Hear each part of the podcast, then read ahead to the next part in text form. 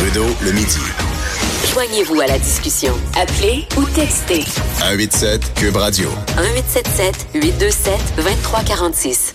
On est mercredi, c'est Denis Anger qui nous visite en studio. Bon mercredi, Denis. Salut, Jonathan. Euh, on va essayer de faire un doublé aujourd'hui. Ben parce oui. qu'il y a deux éléments à souligner. On est le 8 mai. premier, euh, ouais, 8 mai, c'est le 35e anniversaire.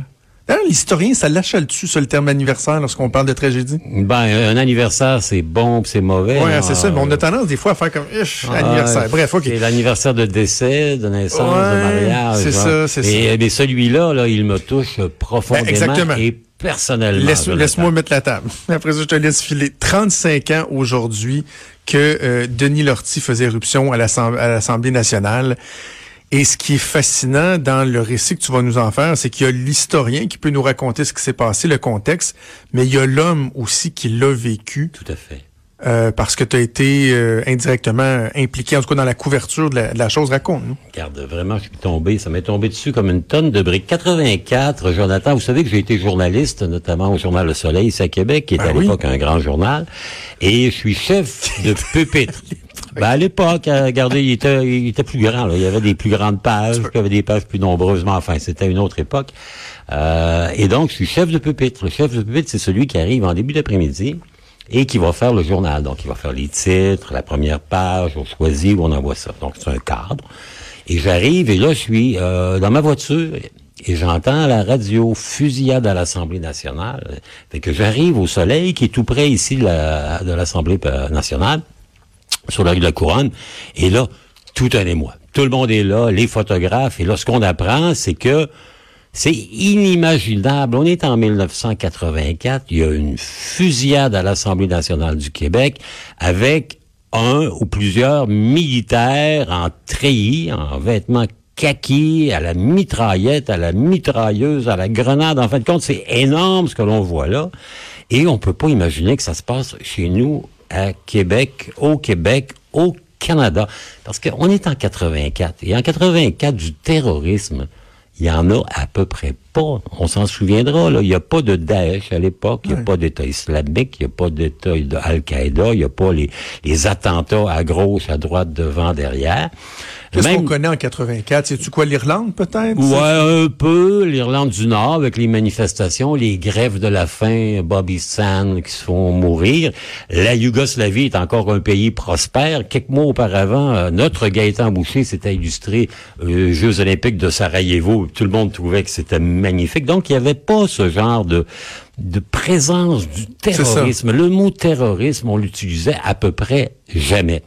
Donc, ça se passe chez nous. On sait l'histoire. Denis Lortie, euh, jeune, caporal, armurier. Donc, il est celui qui, à la base de Valcartier, s'occupe de garder les armes sous clé. Donc, on comprendra qu'il a accès à tout ce qu'il faut pour faire un carnage. Il est influencé, il faut le dire, par une certaine campagne de d'opinion. Disons, opinion radiophonique un peu alimentée par celui qu'on appelle à l'époque le roi Arthur contre le gouvernement du Parti québécois en 1984. OK. C'est un vieux modèle, 84, le PQ, hein, on s'en souviendra. René Lévesque est en fin de mandat, il est fatigué, il est usé, il est malade. Il avait choisi de prendre le beau, le beau risque de, de ce qui était euh, Brian Mulroney, des, des dissensions dans le parti, mais il y a des gens pour qui ces gens-là, les gens du PQ, ce sont des briseurs de pays, des gens qui menacent l'avenir. Lortie, qui est assez fragile de manière psychologique, et d'ailleurs son procès va nous le démontrer, ben il s'emporte. Il enregistre des cassettes, il fait une espèce de testament politique où son but, c'est d'abattre à peu près tout ce qu'il y a comme membre de, du Parti québécois à l'Assemblée nationale. ménage, quoi. il veut faire le ménage. Manière, hein. Euh, donc, il débarque là. Et euh, comble de bonheur, d'une certaine manière, il arrive trop tôt, donc l'Assemblée ne siège pas. Il arrive à 9h40 alors que l'Assemblée siège à compter 10 heures. Vous connaissez un peu les procédures parlementaires, cher Jonathan. Et là, il fait irruption au salon, au salon bleu, hein, et il tire sur tout ce qui bouge. Malheureusement, il y a plein de petites gens, ce sont des petites gens, des, des préposés à l'accueil, des messagers qui... Des pages? Des, des pages, en fin de compte, des gens qui font marcher, hein, ce sont les, les cols bleus de l'Assemblée nationale. Il y en a trois qui meurent. Il y en a 13 qui sont blessés. Il s'installe à l'Assemblée nationale. Il tire partout. Il est complètement hagard. Hein? Ça soit sur le siège du président. Le président de l'Assemblée nationale. Qui a marqué. Euh, exact. Il s'enlève le dentier puis il le met sur le siège. On se souviendra Ben de ça. oui. C'est épouvantable. Et là, ben, finalement, il y a tout un émoi à l'Assemblée nationale, à Québec, au Québec, au Canada. On connaît pas ça ici, un attentat de cette envergure-là. Et il va falloir un homme assez remarquable qui est le sergent d'armes de l'Assemblée nationale. Et je pense qu'on doit rappeler le souvenir de René Jalbert, qui arrive et qui, lui, est un ancien militaire, comme souvent le sont les sergents d'armes. Il va amadouer Denis Lortie tranquillement. Il va l'amener à penser comme lui, lui dire qu'on a quelque chose en commun, on doit partager notre passé de militaire. Est-ce que je me... il s'installe comme en arrière du trône? Hein? Il sent juste la Exactement. tête un petit peu. Il y a, il y Exactement. a un impair ou quelque chose? En tout cas, je me semble, je, je vois encore les images. Là. Exactement. Euh, il je arrive de l'arrière. Mais images d'archives moi, j'étais, mais- j'avais peut-être 33 ans. j'étais Mais on le voit sortir un peu. Exactement, il puis il offre une cigarette, puis l'amadoue, lui, puis finalement il l'amène. Euh, heureusement, sa mitraillette, c'était un peu enrayé, ça aurait pu être pire. Et il l'amène dans son bureau, et là, il va le convaincre de se rendre. Euh, Deux heures de l'après-midi, ça a commencé à 9h40. Bilan, trois morts. 13 blessés, dont plusieurs graves, l'arrestation de Lortie et son éventuelle inculpation. Lortie, évidemment, euh, va avoir deux procès. Un premier, dans lequel il est accusé de triple meurtre, condamné à la prison à vie. Il y a toute une contestation au niveau des instructions au jury qui avaient été faites par le juge qui présidait le premier procès, le juge Yvan Mignot. On va faire un deuxième procès et au cours duquel on va, euh, comment dire, euh, du côté de la défense, euh, utiliser la santé psychiatrique de Lortie. Et assez curieusement, Jonathan, devinez qui était le psychiatre de la défense lors du procès Lortie de 87. Qui donc? Qui donc? Quelqu'un qu'on connaît, qui euh, sévit lui aussi sur les ondes radiophoniques maintenant. Pas le Doc Mayo. Ben oui, plus que à l'époque il y avait semble-t-il Ah, une pratique oui. psychiatrique qui était plus reconnue, mais enfin euh, donc euh, on lui dit c'est un psychiatre, c'est qui, qui fait de la schizophrénie, donc Lortie va être condamné à la prison à vie, mais après une libération conditionnelle après dix ans seulement. Donc euh, dès, Ça a été court, hein? Ça a été court.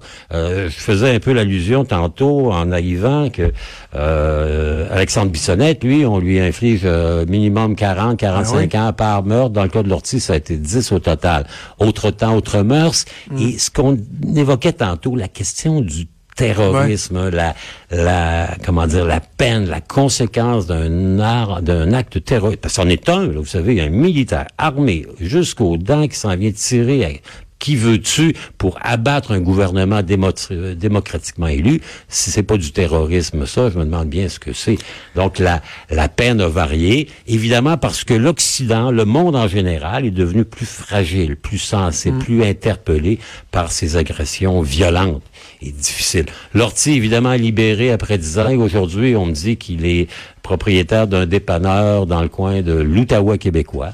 Euh, il est peut-être inondé par les temps qui courent et euh, évidemment, ben, je suis pas sûr que c'est au, au- comment dire un dépanneur où j'aimerais commettre des actes illicites. Ouais, c'est ça. Et dis-moi, sur deux niveaux, qu'est-ce Ouais. que ça a créé comme commotion, comme, euh, comme impact à court, moyen, long terme?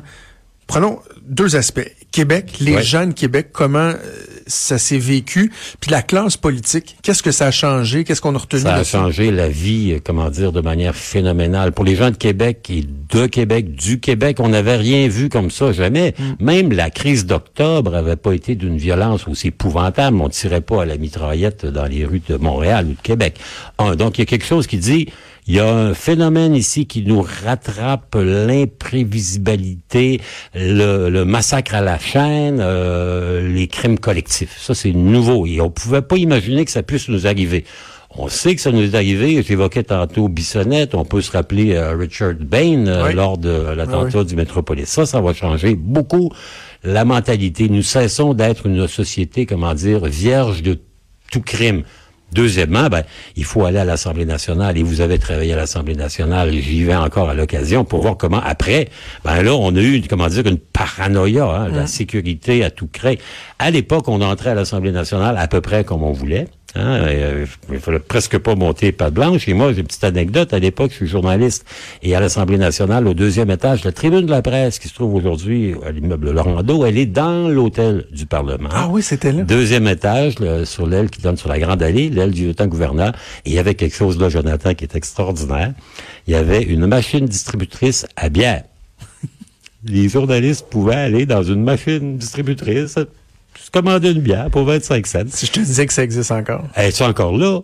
pas sûr que c'est la que- même, en tout cas. Peut-être, parce qu'il y avait à l'époque celle de Québec, puis il y avait celle d'Ottawa qui était ici. Donc ça, c'est une espèce de privilège historique des journalistes qui jouissent de l'extraterritorialité de l'hôtel du Parlement en termes de répression de la, comment dire, de l'utilisation des bières. Mais, mais, mais tu sais, Denis, on est en ce moment dans une phase de, de resserrement de la sécurité à l'Assemblée parce qu'il y a des, il y a des femmes, là, il y a deux, trois ans, qui ont fait éruption dans un point de presse euh, à l'Assemblée. Et là, vraiment, on est en train d'en faire encore davantage une forteresse. Mais la réflexion qu'il y a eu au cours des dernières années, qui j'imagine était la même aussi euh, à l'époque euh, de l'Ortie, c'est de dire on doit assurer la sécurité du Parlement, de ses fait. employés, des élus, tout en essayant de maintenir cette notion de maison du peuple Ben oui. accessible euh, au Kidam. Là. Tu sais, à n'importe qui qui veut aller à l'Assemblée nationale. Mais là, de dire, ouf, c'est une forteresse, ça prend une enquête avant que tu sais, moi, j'ai souvent entendu ça, là. C'est- Cette, cette espèce de Il y, a, y un là, contrôle ici qui est assez euh, qui est assez important. Moi, je suis un amateur de, de visites de capitale. Et donc, euh, quand je voyage, je me souviens, j'avais fait euh, bien des voyages, notamment aux États-Unis. J'allais dans les capitales d'États. Hein. J'ai fait la capitale de peu près, je sais pas, une douzaine d'États américains. Et si je vous disais que, par exemple, à Hawaï, Honolulu, euh, le siège de du Congrès local, le bureau du lieutenant-gouverneur, vous y avez accès facilement. Il n'y a rien là. Euh, Washington, d'autant plus des pays euh, aux États-Unis où il y a eu quand même toute une psychose terroriste. Ici, on a vraiment poussé un peu le bouchon. Euh, là, il y a une nouvelle, euh, comment dire, euh, aile qui va être aménagée notamment pour Ouais. aider l'accès des visiteurs. Il paraît que c'est magnifique. hein. Mais euh, ça me semble très beau Mm. et ça me semble, comment dire, euh, décalé avec le style architectural. On a décidé de faire une œuvre de l'année 2019 et non pas quelque chose qui est de Eugène-Étienne Taché, 1889. Mais à toutes les fois où je vais encore à l'hôtel du Parlement, à l'Assemblée nationale, j'ai une petite mauvaise pensée pour Denis Lortie qui a, comment dire, enlevé aux Québécois leur virginité en termes de terrorisme militaire, mitraillette, euh, éclat euh, et trois morts et 13 blessés, ce qui est épouvantable. On va prendre deux minutes pour parler de l'autre date importante. Qui est le une 8 meilleure mai, date. Oui, 8 mai 1945. C'est la fin de la Deuxième Guerre mondiale. en Europe. Exactement, en Europe. Euh, regardez, Denis Lortie, c'est la fin de notre virginité face au terrorisme au Québec. Euh, 8 mai 1945, c'est la fin de l'horreur des horreurs des horreurs en Europe, à Berlin. Berlin qui est ravagée, dédas- dévastée, détruite. Le maréchal euh, soviétique Zhukov, Georgi, qui est le héros de la guerre de l'Union soviétique contre l'Allemagne nazie, va accueillir le maréchal allemand Keitel. Keitel, d'ailleurs, qui va être pendu une année plus tard pour crime de guerre. Et il va signer la capitulation inconditionnelle de l'Allemagne aux mains des Alliés. Les Alliés, on le rappelle, c'est qui? Les Soviétiques, 21 millions de morts. Les Britanniques, à peu près 2 millions. Les Français, 500 000. Les Américains, 500 000. Et il faut pas oublier les Canadiens. 1945, le Canada, en termes de puissance mondiale, c'est probablement notre meilleur moment. Nous avons Ah donné, oui, oui, regarde, petit pays, 12 millions d'habitants, près de 10% de la population va servir hein, à tout, Mais c'est énorme. c'est énorme, 10 Imaginons les? 35. C'est comme si aujourd'hui, là, on n'avait pas une armée de 100 000 hommes, mais on aurait 3 500 000 Ben oui. Canadiens et Canadiennes qui serviraient sous les drapeaux. On a, à l'époque, la troisième plus grosse marine au monde, au monde. Après les États-Unis et la Grande-Bretagne, c'est le Canada. On a la quatrième plus grosse avi- aviation au monde après l'Union soviétique, les États-Unis et la Grande-Bretagne. Nous sommes un pays prospère parce que, contrairement aux pays européens, on a échappé évidemment à tous les ravages de la guerre, de la deuxième guerre mondiale, et Dieu sait qu'il y en a eu partout sur le vieux continent.